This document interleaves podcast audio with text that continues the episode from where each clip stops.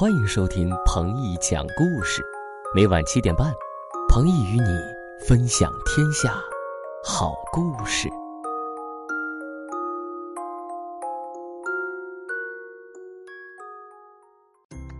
探索生活，发现乐趣。各位亲爱的好奇宝宝们，欢迎来到今天的探索发现之旅。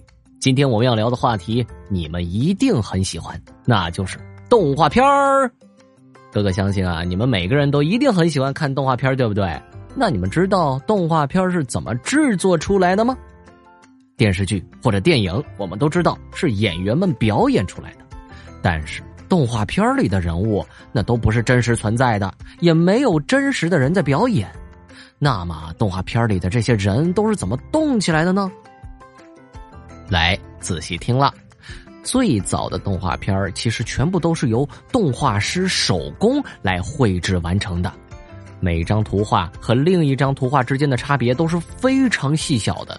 你们知道吗？短短一秒钟动作就需要二十五幅图画，而一分钟的动画片就需要动画师把一千五百张图画连在一起放映，这样我们才能看到连续的动画效果。在那个时候，叔叔阿姨们想做好一部动画片是需要花费很多很多精力的，但是也诞生了很多脍炙人口的动画作品，比如说《哪吒闹海》《大闹天宫》《雪孩子》等等等等。彭毅哥哥就是看着这些动画片长大的。那这种用手绘制作的情况一直持续到了二十世纪八十年代的时候。从那个年代开始，人们逐渐开始利用电脑来进行动画制作了，这样就大大减轻了手绘动画的工作量，让动画片制作变得更加的快速。现在的绝大多数动画片都是通过电脑制作的，就比如你们都非常熟悉的《熊出没》，它就是一部国产的三维动画。我们之前说的大闹天宫和哪吒闹海，它都属于二维动画。三维动画和二维动画不同的地方就是。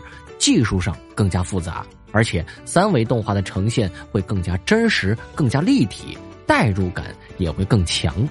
那说到代入感，所有的动画片在开始之前都有一个过程，那就是进行人物和故事基础的创造。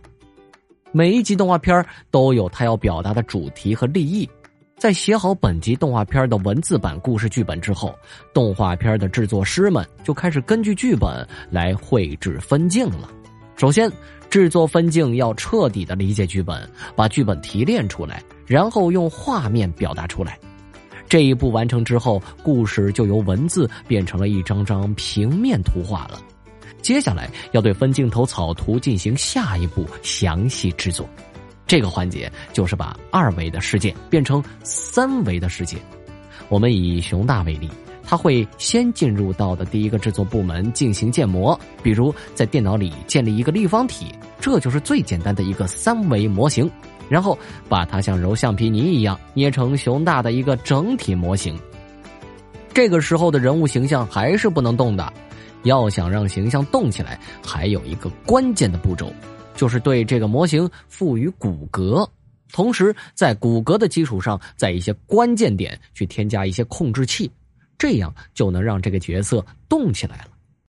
接下来，动画师把所有设计制作好的环境背景、人物形象等等的三维模型收集在一起，就可以让人物在设计好的环境中，按照故事情节做出相应的动作了。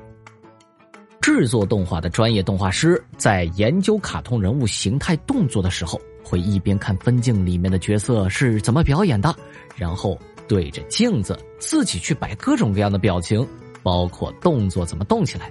在研究了每个造型之后，才会在电脑上去完成角色的动画部分。经过这么多环节之后，原先写在纸上的几句剧本变成了立体并可以播放的连贯画面。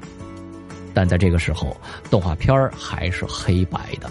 那接下来就会进入到灯光环节，会去模拟各种自然光线，让整个的三维世界亮起来。最后会进行合成环节，对所有画面当中的角色、还有道具和场景每一个元素都会去上色，让整个世界变得五彩缤纷起来。进行到这一步，动画片的主体基本完成。与平时看到的动画片唯一不同的是没有声音。那么动画片里的声音都是怎么来的呢？